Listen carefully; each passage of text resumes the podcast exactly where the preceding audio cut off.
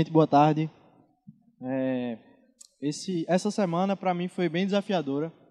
É, eu passei a semana inteira no acampamento, Juju também estava lá no acampamento com a gente.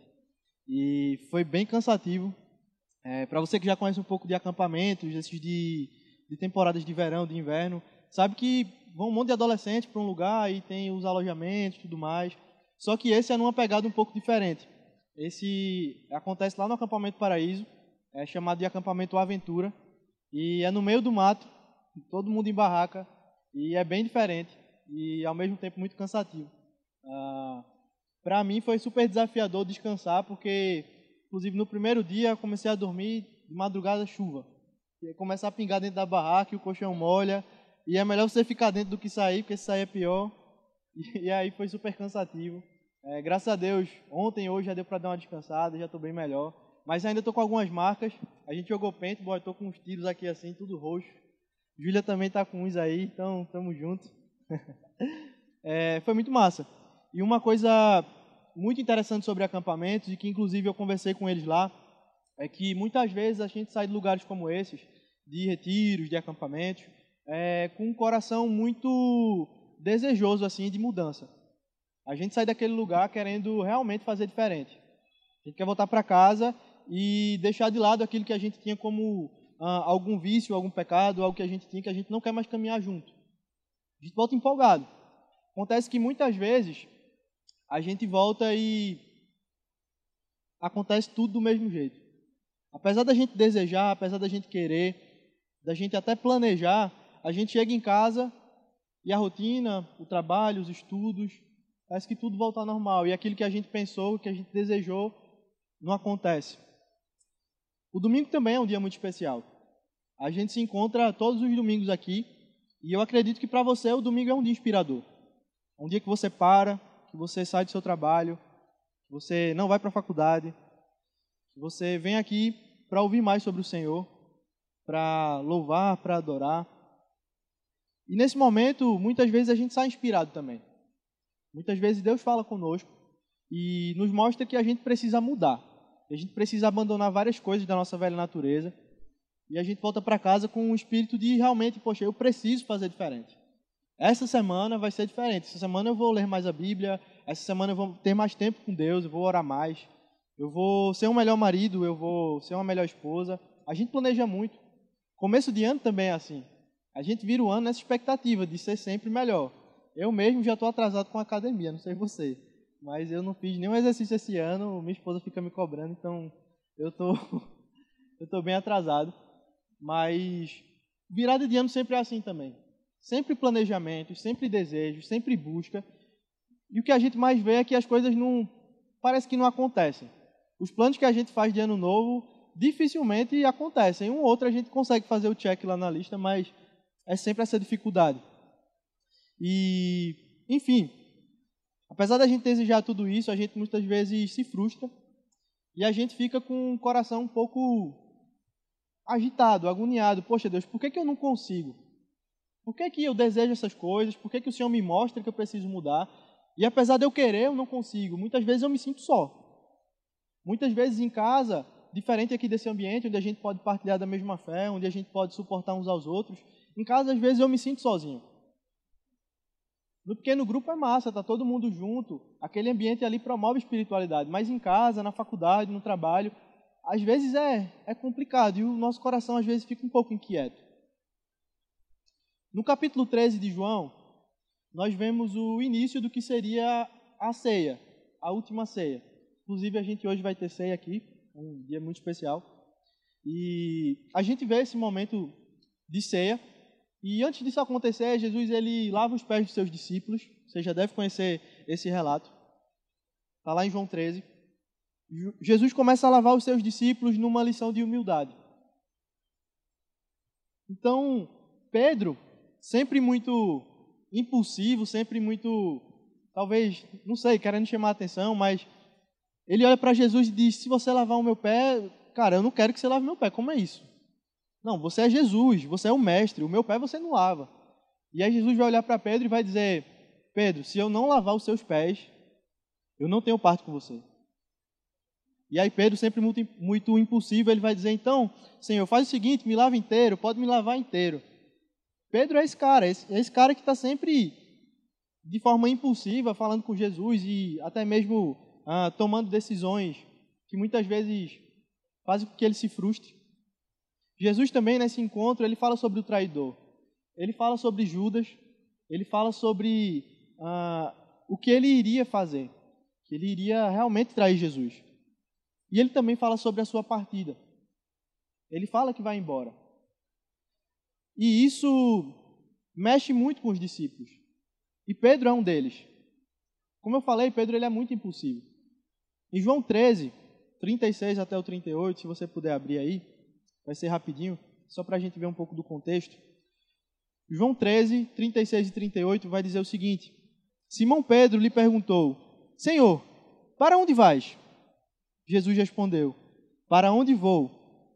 Vocês não podem me seguir agora, mas me seguirão mais tarde. Pedro perguntou: Senhor, por que não posso seguir-te agora? Darei a minha vida por ti. Então Jesus respondeu: Você dará a vida por mim? Asseguro-lhe que antes que o galo cante, você me negará três vezes. Olha só, Pedro, super impulsivo, se colocando diante de Jesus como aquele que não negaria, aquele que morreria por ele. E muitas vezes a gente também está assim na nossa caminhada. A gente faz muitas promessas, a gente diz que vai fazer um monte de coisa, e no fim das contas parece que não, não acontece. Parece que não acontece. O fato de Jesus ir embora e ele ter anunciado isso deixou os discípulos muito inquietos. Talvez Pedro foi o único que teve coragem de questionar isso. E os outros também estavam inquietos. Porque no nosso texto, João 14, a gente vai ver um pouco mais sobre isso e a gente vai perceber que não era só ele, mas os outros também estavam inquietos com isso. Mas antes da gente ir para o texto principal, eu queria orar com você. Queria que você pudesse baixar sua cabeça e que nesse momento você pedisse a Deus para que Ele falasse seu coração nessa tarde e noite. Amém? Senhor Jesus, eu te agradeço pela tua palavra. Eu agradeço porque ela não volta vazia, ela fala no nosso coração, ela transforma a nossa vida. Teu Espírito nessa tarde venha a trabalhar no coração de cada um, trazendo realmente transformação. Em nome de Jesus. Amém. A gente vai ler João 14, tá? Então já abre aí, por favor, João 14, do verso 1 em diante. Após toda essa situação de dos discípulos ficarem inquietos, Jesus ele vai dizer: Não se perturbe o coração de vocês. Creiam em Deus, creiam também em mim. Na casa de meu pai há muitos aposentos. Se não fosse assim, eu lhes teria dito: Vou preparar-lhes lugar. Se eu for e lhes preparar lugar, voltarei e os levarei para mim, para que vocês estejam onde eu estiver. Vocês conhecem o caminho para onde eu vou. Olha só, como eu falei, não era só Pedro que estava angustiado, mas os outros também, porque Jesus vai dizer: não se perturbe o coração de vocês, ou seja, não tenham medo pelo fato de eu ir embora. Se a gente parar para pensar, aqueles discípulos, eles caminhavam lado a lado com Jesus, eles viram os milagres que Jesus fez. Eles iam para todo que era, tudo que era cidade que Jesus ia, eles caminhavam também. Eles comiam, partilhavam da mesa. E de repente Jesus diz que vai embora e, aquele, e aqueles discípulos começam a ficar com os corações agitados. Como a gente vê aqui, Jesus precisa, Jesus queria dizer que ele precisava ir para que os seus discípulos um dia também pudessem. E que ele estaria indo preparar um lugar, e com isso ele está falando da eternidade. Jesus está falando que ele está indo preparar um lugar para que todos, todos os seus discípulos possam um dia encontrar com ele. Jesus também prediz a sua morte. Ele prediz que através dela seria possível passar essa eternidade com ele. Somente dessa forma. E Jesus vai dizer: vocês conhecem o caminho. Ou seja, eles estavam com Jesus o tempo inteiro, é por isso que ele vai dizer: vocês já conhecem. Vocês sabem qual é esse caminho. É então que Tomé, ele no verso 5, ele vai dizer o seguinte: Senhor, não sabemos para onde vais. Como então podemos saber o caminho? Tomé é uma figura um tanto interessante. Ele é muito conhecido como aquele que é o discípulo incrédulo, aquele discípulo que não, não tem fé. Ele vai questionar. Jesus diz: Você conhece o caminho. E ele vai dizer: Então, Senhor, como que a gente vai saber? Tomé é aquele que, após Jesus ressuscitar e se revelar a alguns dos seus discípulos, os discípulos vão até ele e dizem: Jesus ressuscitou, ele está vivo, ele morreu, mas ele ressuscitou. Então Tomé ele vai dizer para os outros discípulos: Tá, vocês estão dizendo, mas eu só acredito se eu tocar nas suas feridas, se eu tocar nas suas cicatrizes. Se isso acontecer, eu acredito. E então, que tempos depois, Jesus ele se apresenta aos discípulos e Tomé está lá no meio também. É muito interessante esse relato porque a primeira fala que a gente vê nesse relato é de Jesus. Antes que qualquer um falasse alguma coisa, Jesus é o primeiro a ir até Tomé e dizer: Tomé, toca aqui. Vê aqui na minha mão o que é que tem. Jesus conhecia o coração de Tomé. Assim também como Jesus conhecia o coração dos seus discípulos e sabia que eles estavam com um coração um tanto assim bagunçado realmente, um coração realmente temeroso. No verso 6, você pode dar uma olhada, vai dizer: Jesus respondeu: Eu sou o caminho, a verdade e a vida. Ninguém vai ao Pai a não ser por mim. Esse texto é muito conhecido, muito. Talvez se você cresceu na igreja, esse seja um dos textos que você tem decorado. Jesus é o caminho, a verdade e a vida. Ninguém vai ao Pai senão por mim. Desde criancinha a gente escuta isso. E apesar de ser algo muito repetitivo, algo que talvez já é até manjado, é algo muito profundo. Porque quando Jesus diz que ele é o caminho, ele usa de duas palavras: eu sou. E isso é muito profundo porque Jesus faz uma referência a um episódio que a gente vai encontrar lá com Moisés, no deserto. Quando Moisés ele começa a cuidar de ovelhas na região do Sinai, lá nas montanhas, ele de repente encontra uma sarça que ardia em fogo, mas não se consumia. Quando ele encontra essa sarça, ele, essa sarça, ele se assusta. Mas aquela sarça era uma, era uma manifestação do próprio Deus.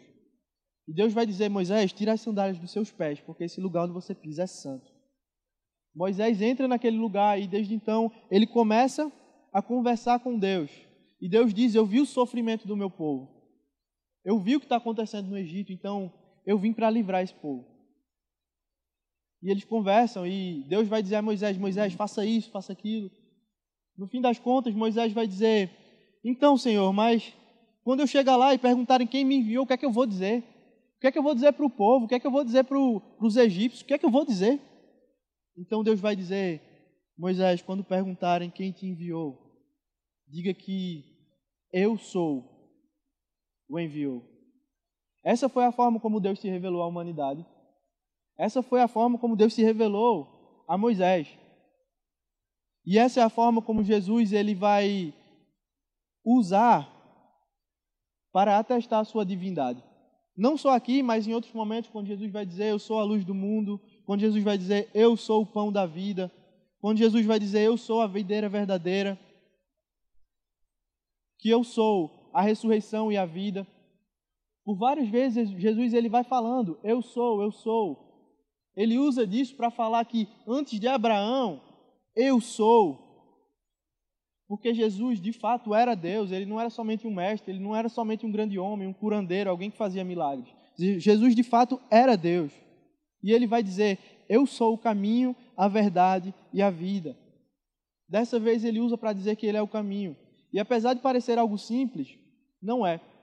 Porque quando Jesus diz que ele é o caminho, na verdade ele está dizendo que para que a gente possa trilhar e viver tudo isso que Ele tem para nós, a gente precisa andar por Ele, porque Ele é o caminho. É sobre quem Ele é, é a forma de se viver. E essa ideia de caminho, ela é tão entremeada na vida do cristão e, e naquele que crê em Jesus, que no primeiro século, e isso é muito interessante, os discípulos, eles, os discípulos de Jesus, os crentes, eles eram conhecidos como os do caminho. Queria que você pudesse abrir comigo aí em Atos, Atos 9, versículo 1 e 2.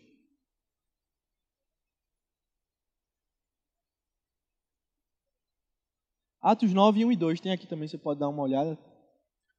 Vai dizer o seguinte: enquanto isso, Saulo ainda respirava ameaças de morte contra os discípulos do Senhor. Dirigindo-se ao sumo sacerdote, pediu-lhes cartas para as sinagogas de Damasco, de maneira que, caso encontrasse ali homens ou mulheres que pertencessem ao caminho, pudesse levá-los presos para Jerusalém. Olha só que interessante. Esse aqui é Saulo, que depois se tornou Paulo, e que na época perseguia os cristãos. O texto vai dizer que ele estava contra os do caminho. Ele pediu cartas das sinagogas de Damasco, de maneira que, caso encontrasse ali homens e mulheres que pertencessem ao caminho.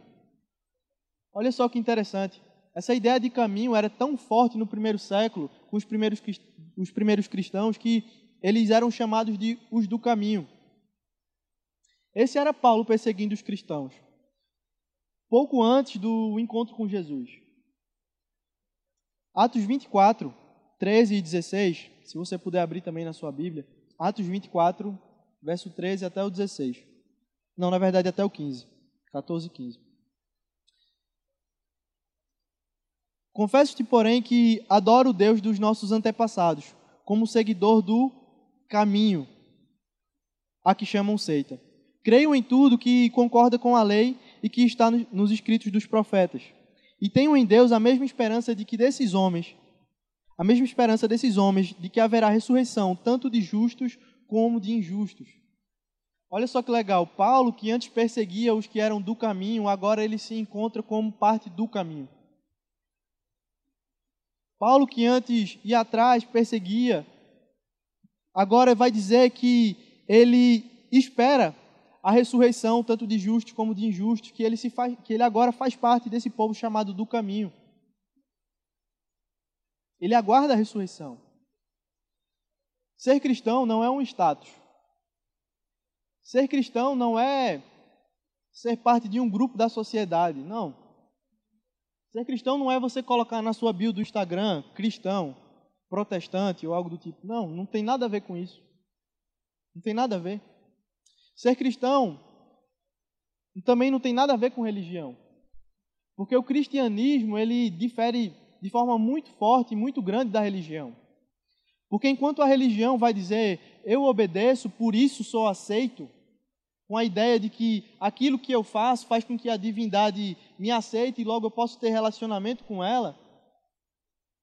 O Evangelho, o caminho, ele diz o seguinte: eu sou aceito por isso eu obedeço. É o inverso, é o contrário.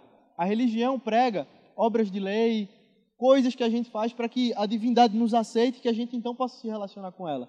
Mas o evangelho, o caminho, ele é o caminho inverso. É o inverso. Somos aceitos para que depois nós possamos obedecer. É assim que funciona.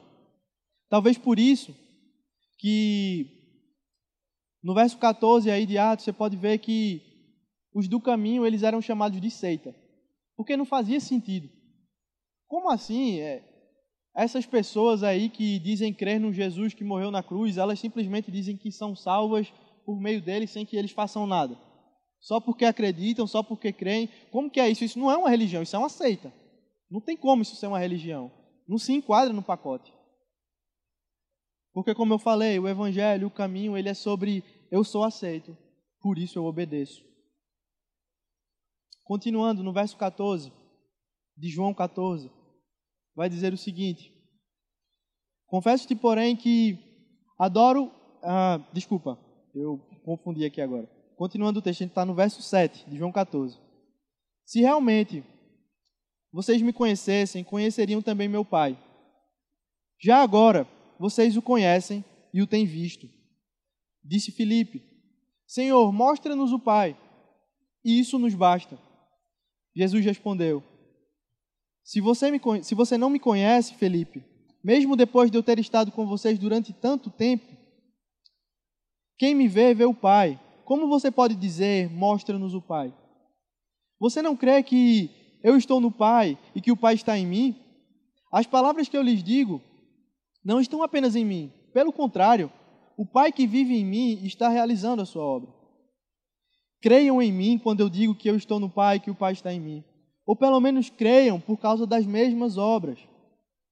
Digo-lhes a verdade: aquele que crê em mim fará também as obras que eu tenho realizado, fará coisas ainda maiores que essas, porque eu estou indo para o Pai. E eu farei o que vocês pedirem em meu nome, para que o Pai seja glorificado no Filho. O que vocês pedirem em meu nome, eu farei. Se vocês me amam, obedecerão os meus mandamentos. É muito interessante porque Jesus ele sempre deixa claro que o amor ele vem junto com a obediência. Inclusive no verso 21 e até em outros relatos do evangelho, Jesus ele vai falar que aquele que me ama é aquele que me obedece. Que obedece os meus mandamentos e os guarda, esse é o que me ama. Então que Jesus ele começa a conversar e falar de forma mais profunda com seus discípulos.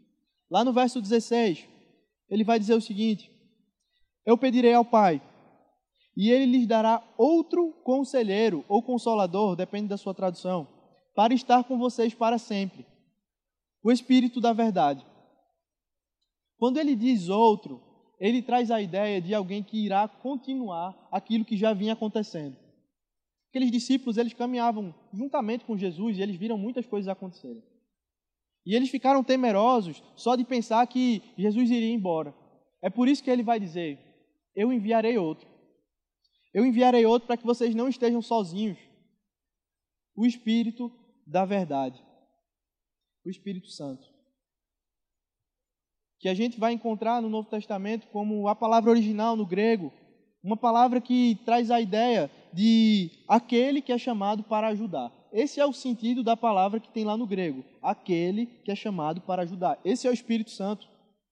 Ele é o nosso ajudador, é aquele que realmente vem para nos capacitar na nossa caminhada. E ele nos foi concedido, nos foi concedido para que fosse possível se manter firme no caminho.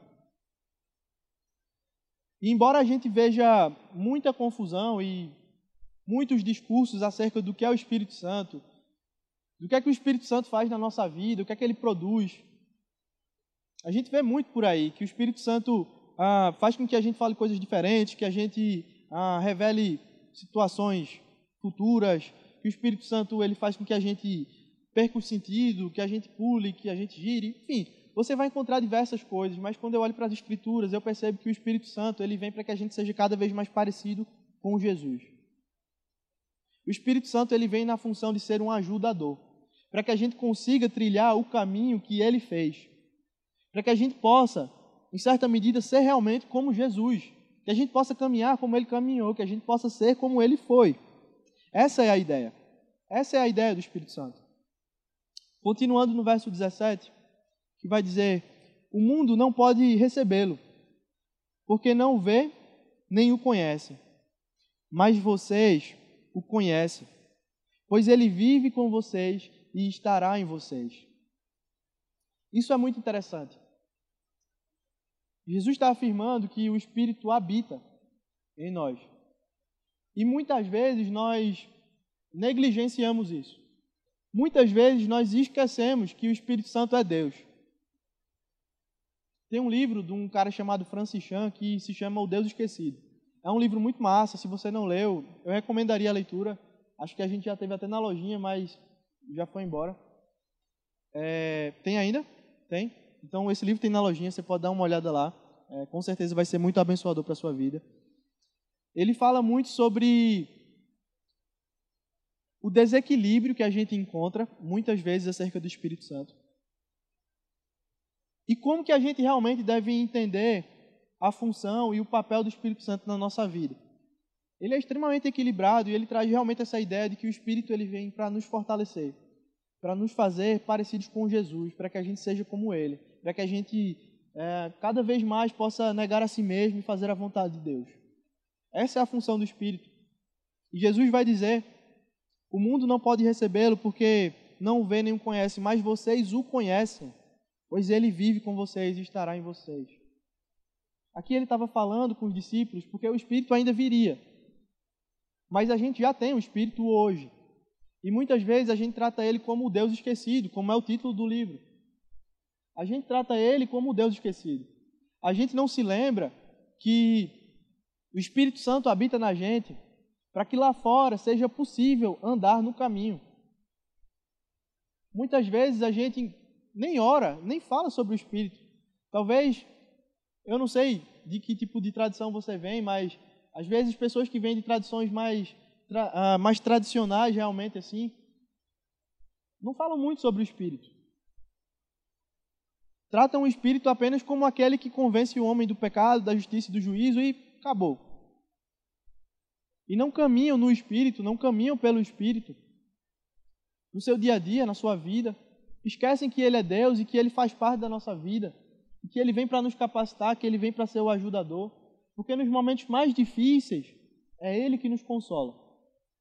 Nos momentos mais complicados que a gente tem, que a gente não vê saída, é Ele que vem para nos ajudar. É sobre isso que Jesus está falando. No verso 18, ele vai dizer: Não os deixarei órfãos, voltarei para vocês. Essa afirmação é muito confortante.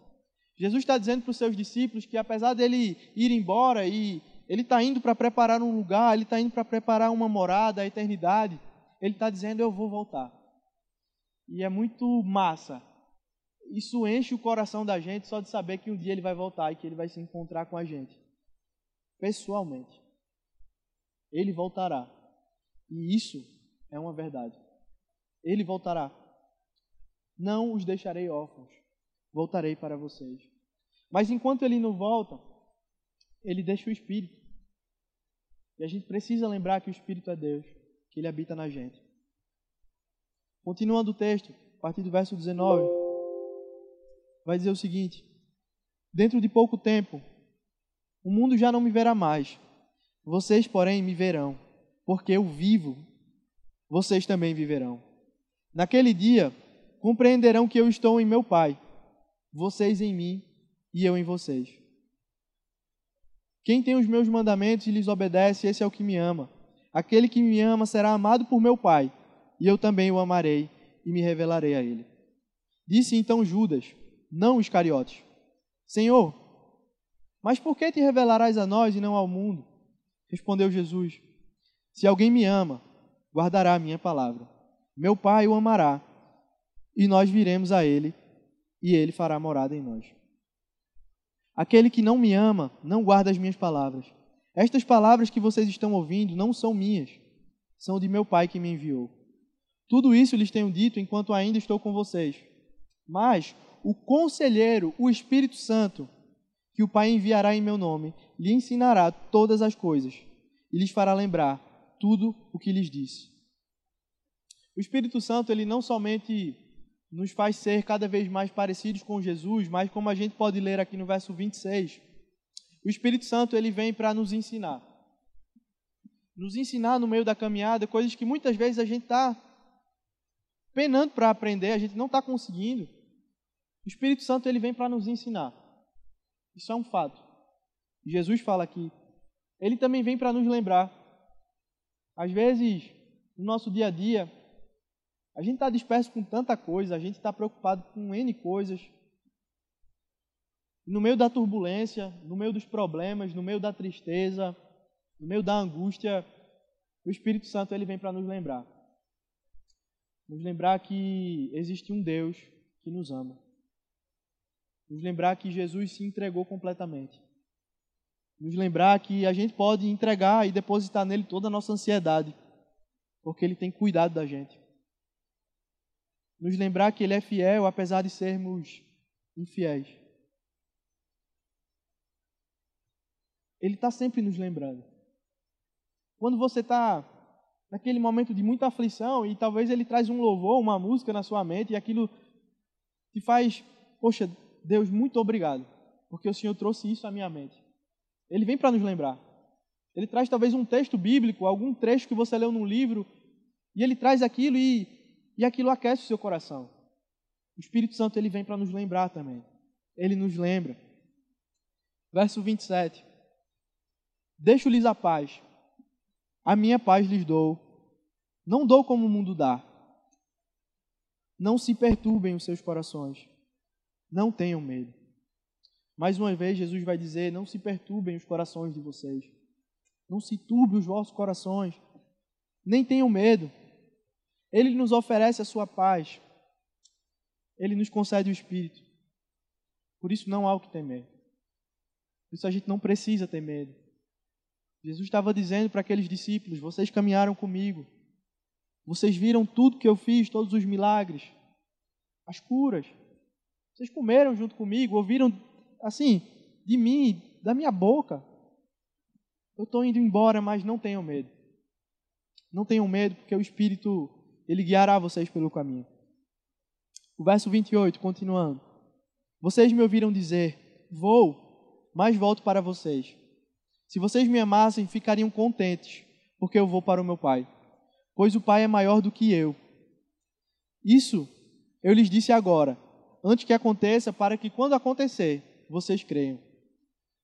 Já não, já não lhes falarei muito, pois o príncipe deste mundo está vindo, e ele não tem nenhum direito sobre mim. Todavia, para que o mundo saiba que amo o Pai e faço o que o Pai me ordenou, levante-se, vamos nos daqui. O capítulo 14 termina no exato momento onde Jesus se levanta com seus discípulos e parte em direção ao Getsemane. É um momento um tanto realmente conturbado para o coração daqueles discípulos. Depois de um bom tempo caminhando com Jesus, ele simplesmente vai embora. Ele anunciou a sua morte, ele diz que irá morrer numa cruz. E todos ficam temerosos. Por isso Jesus vai dizer: Não se turbe o vosso coração. Não fiquem com medo. Não fiquem com medo, porque eu sou o caminho. Eu sou a verdade, eu sou a vida. E eu deixarei com vocês o consolador, o ajudador, aquele que vem para nos ajudar nessa caminhada. Ele é o caminho. Os do caminho, nós, como peregrinos, e isso é muito legal, essa ideia de peregrino, tem um livro, mais uma vez propaganda da lojinha. Tem lá o livro O Peregrino. Alguns dizem que é o livro mais vendido depois da Bíblia. Não sei se é verdade, mas já ouvi por aí dizer. É um livro escrito por um cara que estava preso, chamado John Bunyan.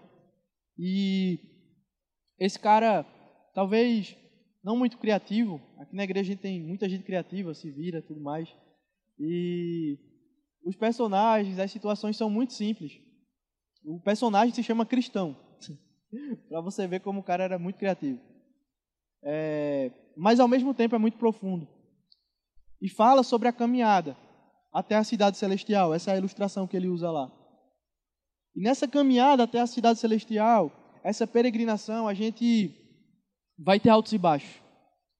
Nessa caminhada, a gente vai passar por momentos de tristeza, de aflição, de angústia, também momentos alegres, momentos bons e momentos ruins. E muitas vezes, seja nos momentos bons ou nos momentos ruins, a gente esquece que o Espírito está com a gente. Nos momentos bons, parece que a gente não precisa de nada. Nos momentos ruins, a gente quer fazer tudo com a nossa força, a gente quer resolver sozinho. E a gente esquece que o Espírito Santo é Deus, que Ele habita na gente. Que Ele vem para nos lembrar e para nos ensinar e para ser o ajudador. Como eu falei no começo,